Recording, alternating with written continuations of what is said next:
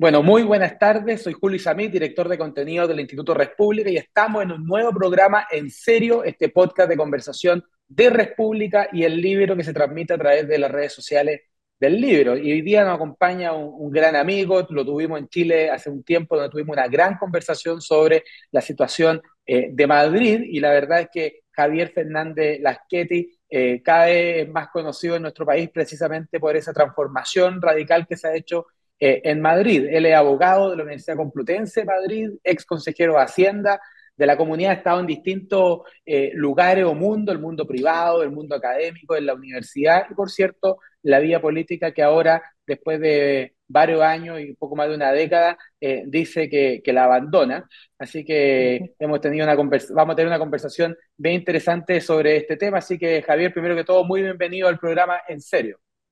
Bueno, muchísimas gracias, Julio. Es un gusto estar con, con ustedes y, contigo en esta, en esta sesión de En Serio. Así que encantado de, de hacerlo. Bueno, la pretensión de este podcast en estos pequeños, cortos y breves minutos es poder tener algunas preguntas de lo que, de lo que tú has hecho en Madrid y poder un poco comprender este, este fenómeno. A ti te ha tocado trabajar muchos años y en distintas ocasiones en el gobierno de la comunidad de Madrid, de Madrid y hoy día a nivel mundial Madrid es reconocido por su éxito económico, eh, a diferencia, eh, por desgracia, de otras comunidades autónomas eh, de España. Y, en ese sentido el gobierno de Madrid ha tenido un sello especial. Bueno, ¿cuáles son las razones que tú ves como el éxito de Madrid respecto a las otras comunidades autónomas y, de qué se trata especialmente? Bueno, yo creo que, que la, la, razón que explica por qué Madrid, por ejemplo, ha tenido en estos últimos 20 años un crecimiento del doble que la media nacional de toda mm. España, eh, muy superior a otras regiones, porque Madrid ha pasado a ser la locomotora económica de, España, que no lo había sido nunca más en la historia.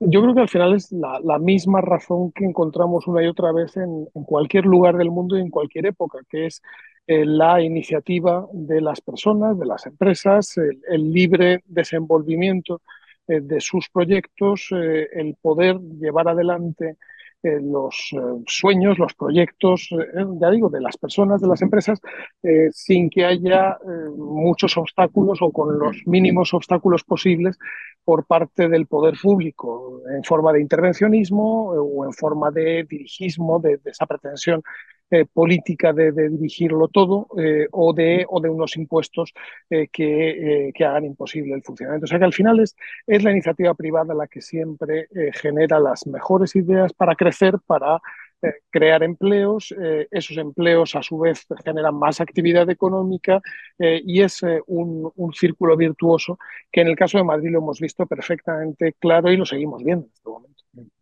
¿No te parece, Javier, de, a propósito de tu respuesta, que, que todo lo que estás diciendo eh, aparece como tremendamente novedoso por, su implementación, pero son ideas que hemos escuchado, entre comillas, desde siempre, ¿cierto? Tú, tú ingresaste a la política inspirado por personajes como Ronald Reagan y Margaret Thatcher, que son personas que también inspiran la, la labor de, de República, ¿cierto? Y uno escucha los discursos de Reagan, los discursos de Thatcher, eh, mucho a propósito, por ejemplo, de, del dinero de los contribuyentes. En Chile estamos en medio de una lamentable crisis política por caso de corrupción y se habla mucho del dinero público, pero en verdad el dinero de las personas que hemos entregado a una comunidad para, para ser administrado y lamentablemente se está administrando de, la peor manera posible en, en, el caso de Chile. Entonces, me llama la atención porque uno te escucha y dice, pero si esta es la receta de siempre, ¿por qué es tan novedosa? ¿Por qué Madrid la hizo novedosa y como la puso de moda?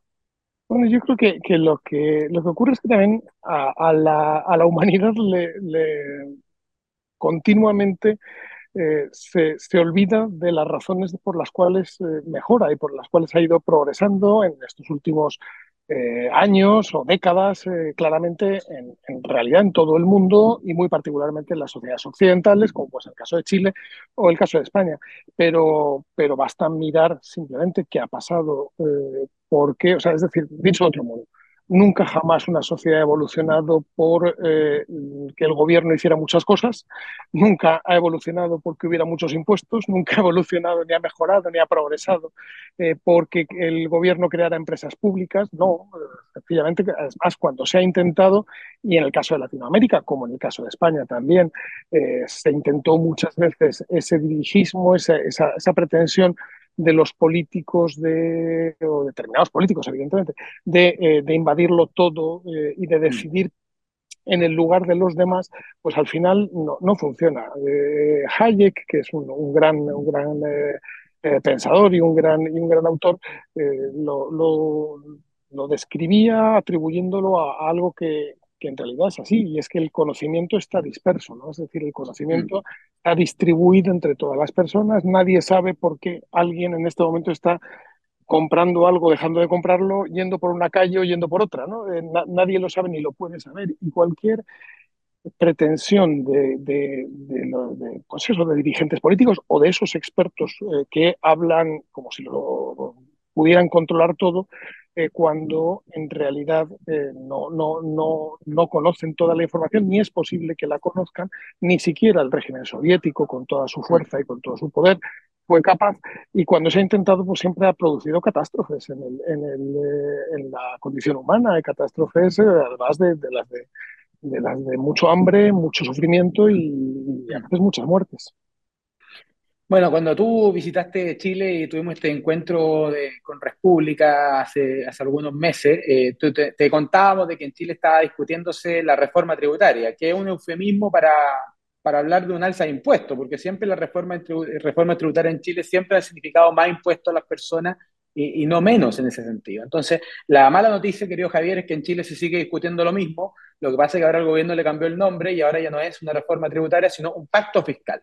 Eh, ahora, no sabemos bien ese pacto entre quiénes son, si simplemente significa una mayor eh, contribución de las personas y de la empresa al Estado, pero no sabemos cuál es el esfuerzo que el Estado eh, está haciendo, ni en reducción de gasto o eliminación de programas mal evaluados, etcétera. Pero, pero dicho eso, cuando uno te busca en Google, querido Javier, aparece una frase de el país. Yo no sé si el país lo quiso decir con un tono positivo o con un tono más inquisitivo, pero dice Javier Fernández Lasqueti el incansable recortador de impuestos de Ayuso. Y la verdad es que debe ser de los mayores piropos que se le pueden tirar eh, o lanzar, para que lo entienda en, el español, eh, a una persona. Y en ese sentido, ¿cuál ha sido la esencia de ese trabajo tuyo en la rebaja de impuestos y cuáles son las ideas que lo inspiran? Bueno, sospecho que el, redactor del país o el, editor que puso ese titular no pretendía ser eh, especialmente cariñoso conmigo, pero debo decir que es de las cosas que, como, como tú dices, eh, me, siento muy feliz de, que me, de, que me, califiquen así. Efectivamente, en los eh, cuatro años que yo he sido consejero de Hacienda, digamos, el equivalente al ministro regional de Finanzas de, la comunidad de la región de Madrid, con, con Isabel Díaz Ayuso como presidenta, hemos bajado los impuestos 20 veces en cuatro años ¿eh? Eh, y, con unos resultados excelentes. yo creo que ahí la, la clave ha sido eh, la continuidad en, esa política. Es decir, en España ha pasado un poco como tú estás diciendo, es decir, durante los años 80 hasta finales de los 90, 70, eh, cuando se hablaba de impuestos siempre era para subirlos. Eh, hasta que eh, yo recuerdo muy bien cuando José María Aznar, que era entonces presidente del gobierno, yo tuve la, la, gran fortuna de trabajar con él directamente, cuando José María Aznar planteó por primera vez una bajada del impuesto sobre la renta. En, en, en, España, ya sabes que impuesto sobre la renta es impuesto sobre ganancias de las personas, de las personas físicas.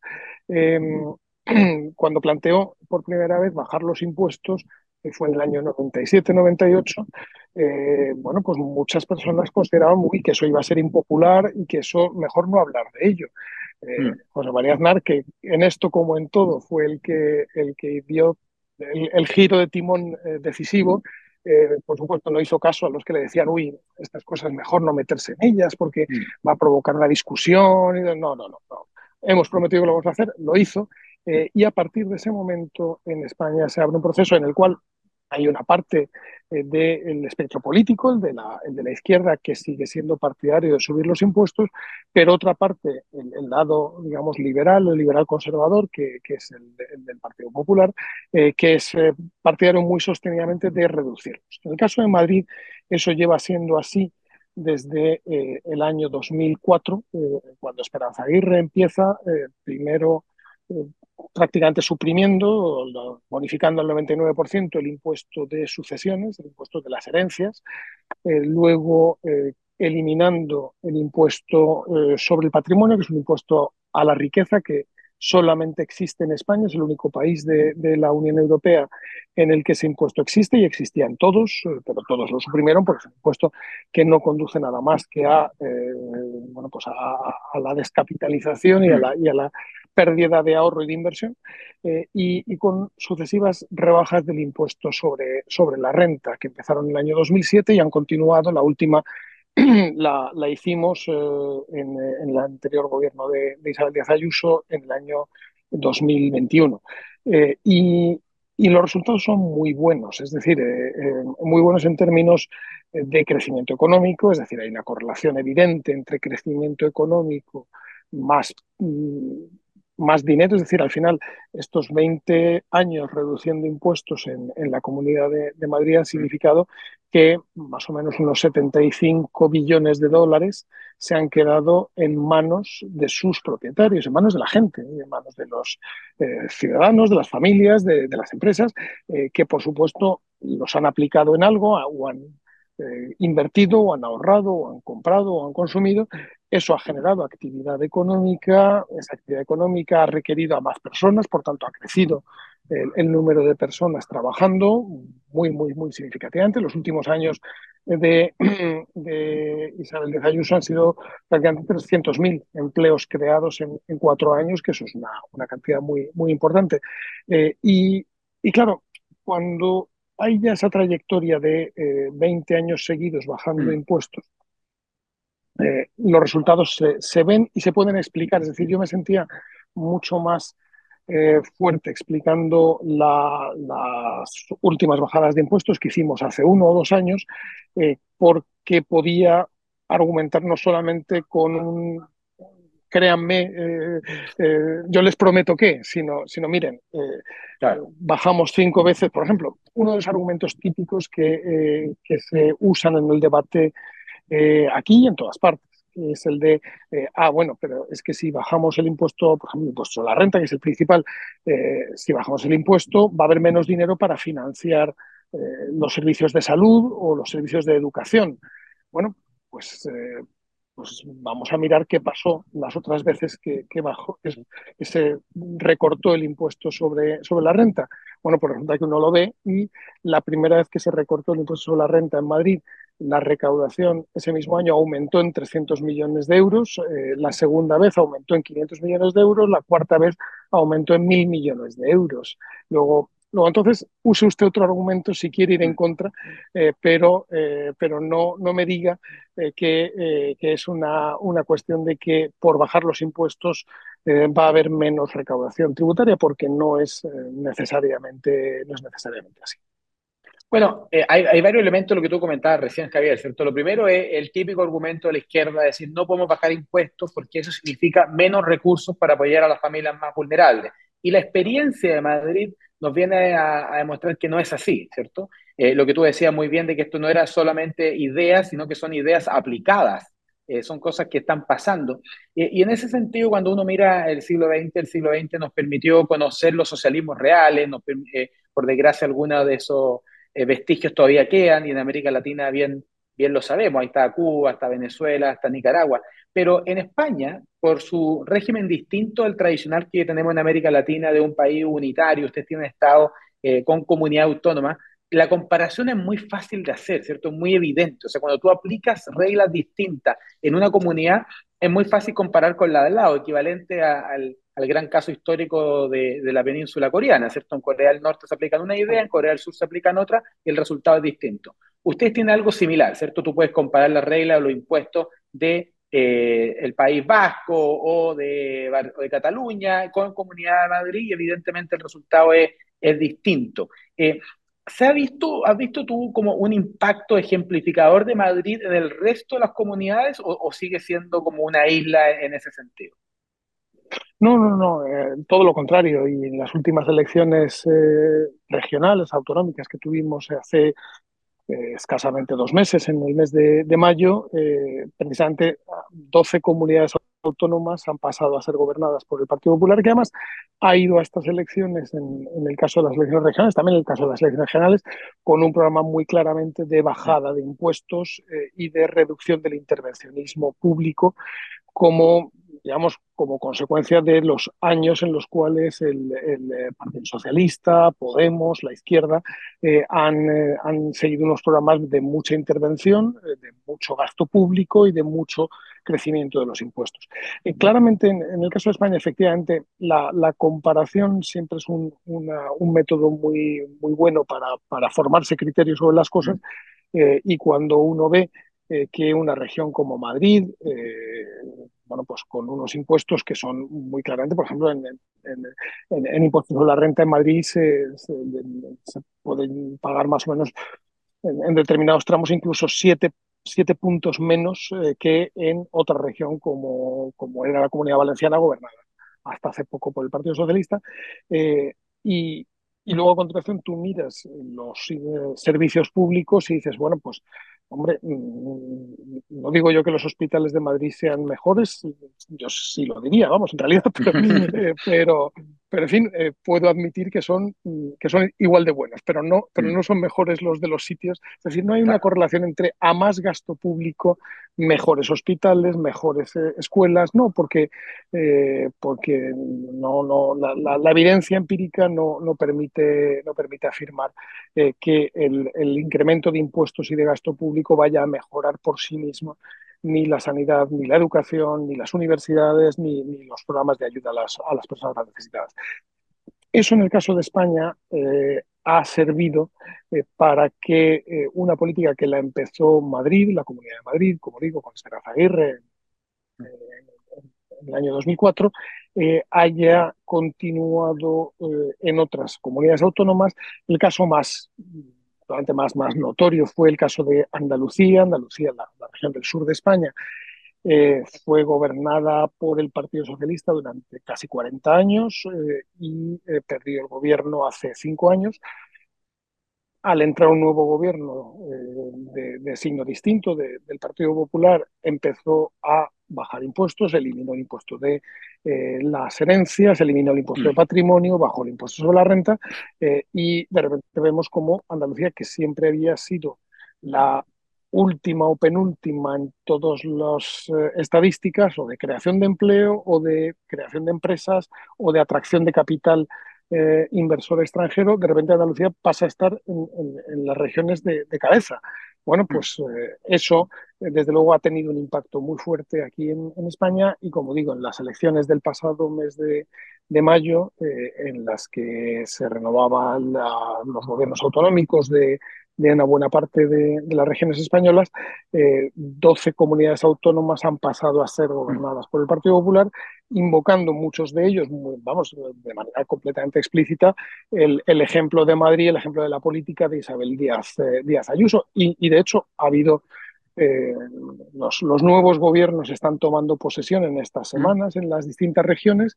Eh, hoy lo hacía el de Aragón, hace unos días lo hizo el de, el de Extremadura o el de, o el de Valencia, mm. eh, y varios de ellos en la primera semana ya han, por ejemplo, suprimido el impuesto sobre las herencias, que es un, impuesto eh, que eh, se ha hecho especialmente odioso para los españoles. Es decir, es un impuesto del que nadie hablaba hace 20 años o hace 15 años, pero que o sea, se aceptaba como normal que el hecho de porque se mueran tus padres eh, eh, una parte de, los bienes que eh, ahorraron, que consiguieron con su trabajo de toda la vida, poder dejar a sus, a sus hijos, se lo llevará el Estado, bueno, pues, pues eso ha pasado a estar cuestionado de tal manera en toda España que en las últimas encuestas un 70% de los españoles está en contra de los impuestos contra las herencias.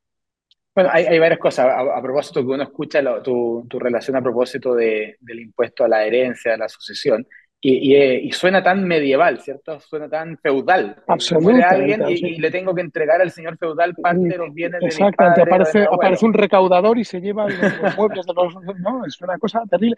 Pero además, además de ser muy medieval, efectivamente está muy bien vista la, la comparación, eh, es muy antieconómico. Es decir, es un impuesto eh, que lo mismo que los impuestos estos que se han puesto muy de moda de eh, impuesto eh, contra las grandes fortunas. Aquí el, gobierno nacional socialista ha, digo nacional España y socialista. Espacio nacional, espacio sí, sí, sí, no, no, no, he querido, no he querido decirlo, no, no. Eh, el gobierno socialista de, España ha creado un impuesto a grandes fortunas, eh, claro, eh, y lo dices así, y, y, hay gente que con toda mm, naturalidad puede pensar, ah, bueno, pues es muy lógico, hasta que piensas, bueno, no, vamos a ver, eso es un impuesto todo impuesto contra el patrimonio, todo impuesto contra la,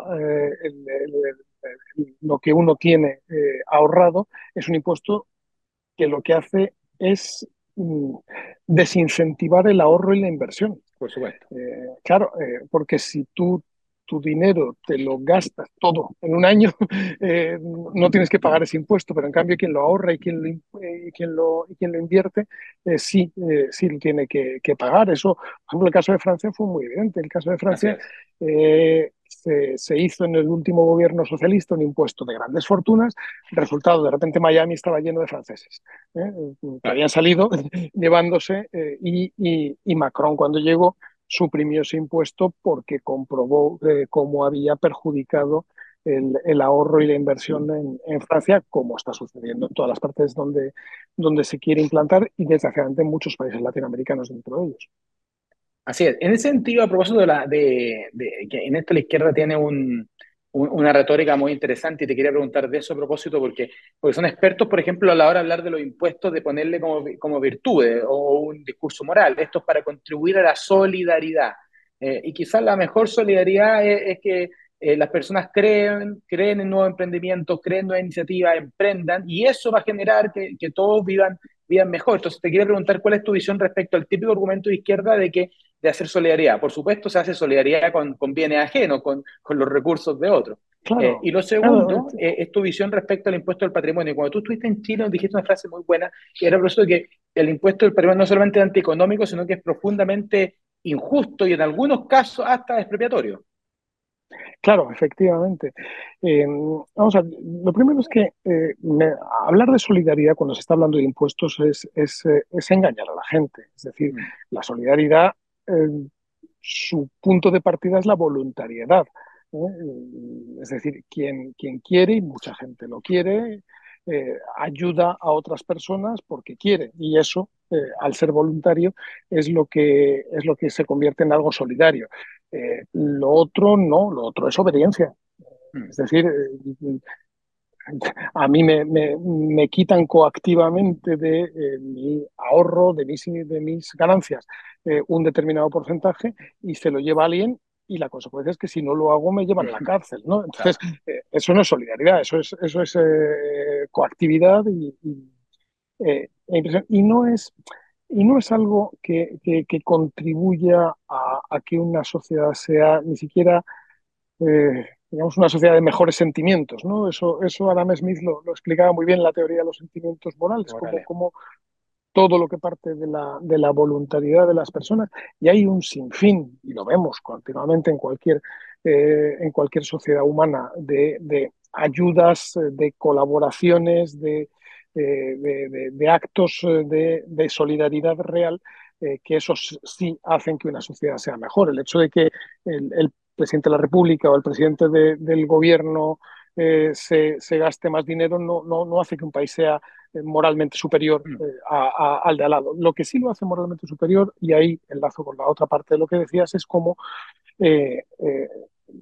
cada una de las iniciativas de las personas, de las empresas, cuando crean un nuevo negocio, cuando amplían una, una determinada empresa, eh, se establecen en otra parte o una inversión extranjera que, llega, todo eso hace que más personas vivan mejor. Eh, primero porque hay bienes y servicios eh, que se ofrecen a más personas, que se ofrecen a mejores precios, y segundo porque hay más personas trabajando. Desde luego, algo que yo, he tenido muy claro desde, desde siempre y, se lo escuché también, como tantas cosas, a, a José María Aznares, es que cuando se habla de política social, a ver, aquí la, mejor política social es, eh, es que haya empleo.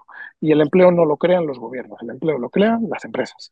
Eh, y, por tanto, lo mejor es que haya más empresas y que crezcan y que, facturen más, que, que desaparezca ese, eh, ese discurso público eh, que habla de los beneficios empresariales como si fueran un crimen eh, contra el pueblo. No, no es verdad. tiene que haber beneficios empresariales porque si no los hubiera desaparecería la empresa. y es bueno que existan empresas.